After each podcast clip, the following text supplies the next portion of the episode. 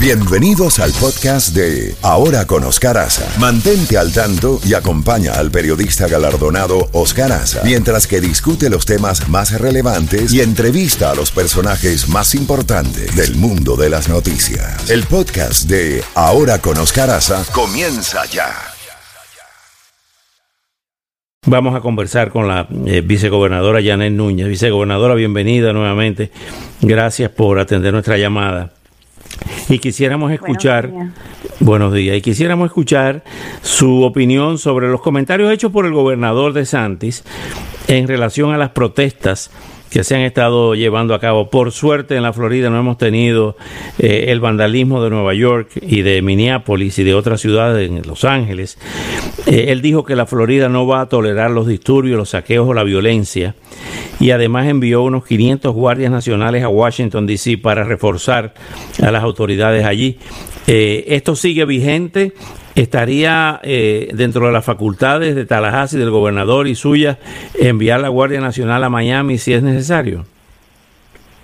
Bueno, primeramente quiero expresar eh, tristeza sobre la pérdida del señor Juan Malinares y los mantendré a su familia en, mis oraciones. Gracias. Sé que estás muy triste y todo la, todos los que trabajan ahí, yo sé que está muy triste hoy. Eh, bueno, le quiero dar las gracias de nuevo por la oportunidad de de hablar hoy día con su radio escucha.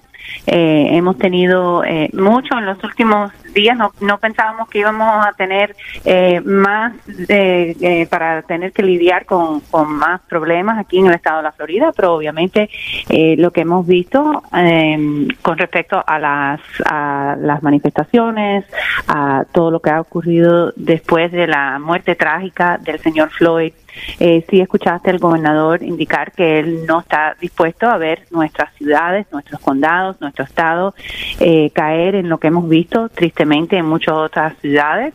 Eh, y yo creo que más bien hemos visto eh, las personas con sus derechos eh, en las protestas, hemos visto hemos visto algunas algunos incidentes, pero yo creo que yo creo que de verdad todo se ha conducido de una manera que no hemos visto la violencia que han visto en otras ciudades.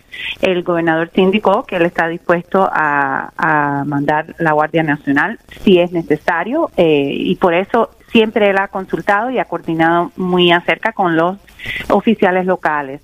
Eh, por ejemplo, con el condado Miami-Dade, él habla muy a menudo con el alcalde Jiménez, ha hablado con el alcalde Suárez de la ciudad de Miami y los diferentes alcaldes, si le piden la ayuda de la Guardia Nacional, claro que sí, estamos dispuestos y los tenemos, uh, los tenemos listos para, para enviar si alguna ciudad piensa que va a aumentar lo que es la violencia. la, la Casa Blanca eh, nos ha pedido ayuda y claro, el gobernador está dispuesto a mandar Guardia Nacional a ayudar a mantener, mantener el orden en, Washington. Hemos visto también eh, muy triste todo lo que ha ocurrido ahí y yo creo que es importante porque el gobierno federal nos ha proveído mucha ayuda durante no solo la crisis de la pandemia, pero también cuando hay cuestiones de huracán, ellos siempre nos han ayudado y el gobernador eh, tiene un compromiso con también ayudar cuando, cuando lo llaman a él. Ahora bien, con relación a la reapertura o a las reaperturas en plural a lo largo de todo el estado, ¿cómo se está manejando el tema, por ejemplo, de los parques temáticos, el tema de las playas? Porque estamos en un estado que no es industrial, es un estado de servicios, vivimos del turismo, de los cruceros, de las líneas aéreas, de los aeropuertos, de los hoteles, de los restaurantes. ¿Cómo se está manejando eso a nivel estatal. Eh, tienes razón, el estado de la Florida es un estado que vive a base del turismo, eso es algo muy importante para nuestra economía. El año pasado tuvimos un récord de personas que visitaron nuestro estado, más de 127 millones de personas que traen a este estado eh, lo que es necesario, los fondos que, utilizamos para para poder eh, pagar todos los servicios que, que tenemos, como las, las carreteras, eh, las escuelas, todos los servicios necesarios para este estado. Eh, como sabemos, eh, lo que es en la apertura en la primera fase, el gobernador habló específicamente sobre los parques temáticos que ellos tuvieran que presentar el plan de reapertura a los gobiernos locales donde ellos están localizados. Por ejemplo, en Orlando, obviamente, el parque Disney, SeaWorld, Universal, todos tuvieron que llevar los planes y recibir el apoyo de esa comisión, de ese alcalde.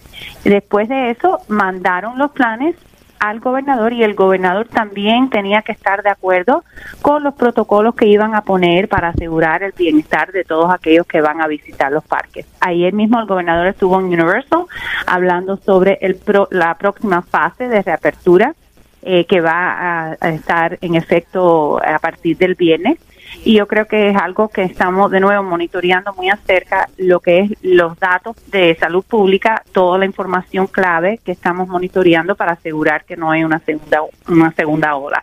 Pero con respecto a esos parques temáticos ya Universal está abriendo, ya he abierto pero eh, obviamente con capacidad limitada, con lo que es eh, protocolos de limpieza, eh, asegurar que no hay colas donde las personas están juntos uno al lado del otro. Y bueno, estamos, tenemos confianza que esos parques van a tener el interés y la motivación para asegurar que todo sigue bien ahí para poder seguir abriendo nuestra economía. Simplemente es muy importante para, para poder volver y asegurar que las personas vuelven a sus trabajos. ¿Qué va a pasar con los nursing homes, que son los lugares, esto lo hemos hablado antes, los lugares más eh, vulnerables, las personas de la tercera edad? ¿Se le están haciendo las pruebas, los test eh, gratuitos a, ver quiénes dan positivo al COVID-19? Y el tema de las comidas, ¿cómo les están llegando y las medicinas?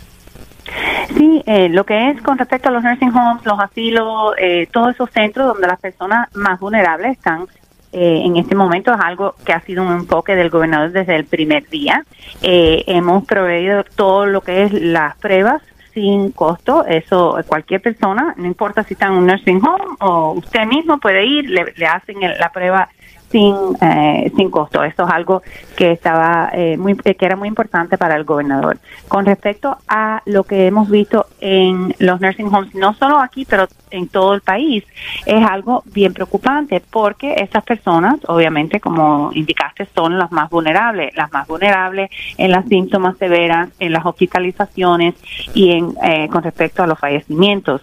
El gobernador ayer mismo, en su conferencia de prensa, él está dando recomendaciones de que esos centros tienen la responsabilidad, tienen que buscar la manera de seguir haciendo las pruebas no solo a los residentes, que obviamente eso es importante, pero más bien eh, las personas que trabajan ahí, porque ellos son los que están trayendo el virus dentro de esos sitios. Obviamente no hay visitantes, las personas que están, las personas de tercera edad no están saliendo. La única manera de entrar ese virus adentro es por medio de las personas que trabajan ahí. Y por eso el gobernador indicó que la recomendación de parte de él es que esas personas tienen que someterse a un examen con frecuencia, porque no le vale nada de hacer un examen un día y al cabo de un mes, bueno, se enteran que están positivos y no saben cuántos días han estado involucrados ahí, trabajando, lidiando con personas y eso es cuando uno ve esa brote que empieza y que es bien problemática para el estado de la Florida. Y Finalmente, sí. sí. No, no. Sí, adelante, por favor.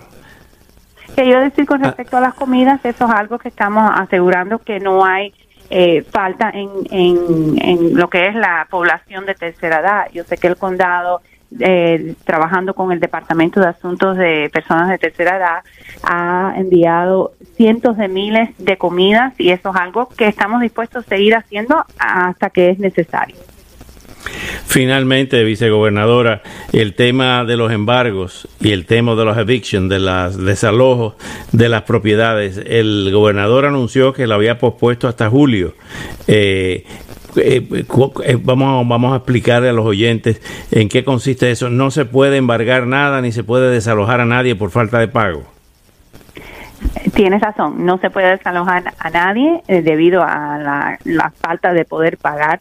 Obviamente lo que hemos visto es un desempleo eh, que es algo por todo por todo el estado, por todo el país y el gobernador quería asegurar que, que no íbamos a crear otro problema eh, sin lidiar con ese tema muy importante para, para miles, cientos de miles de personas eh, que de verdad están en un momento muy difícil en su vida. Tenemos la confianza de que a medida que vamos reabriendo la economía, personas van a poder volver a, trabajar, volver a encaminarse y eh, en el momento que tenemos que analizar de nuevo en julio, el gobernador tomará su decisión si es necesario seguir extendiendo ese, ese moratorio.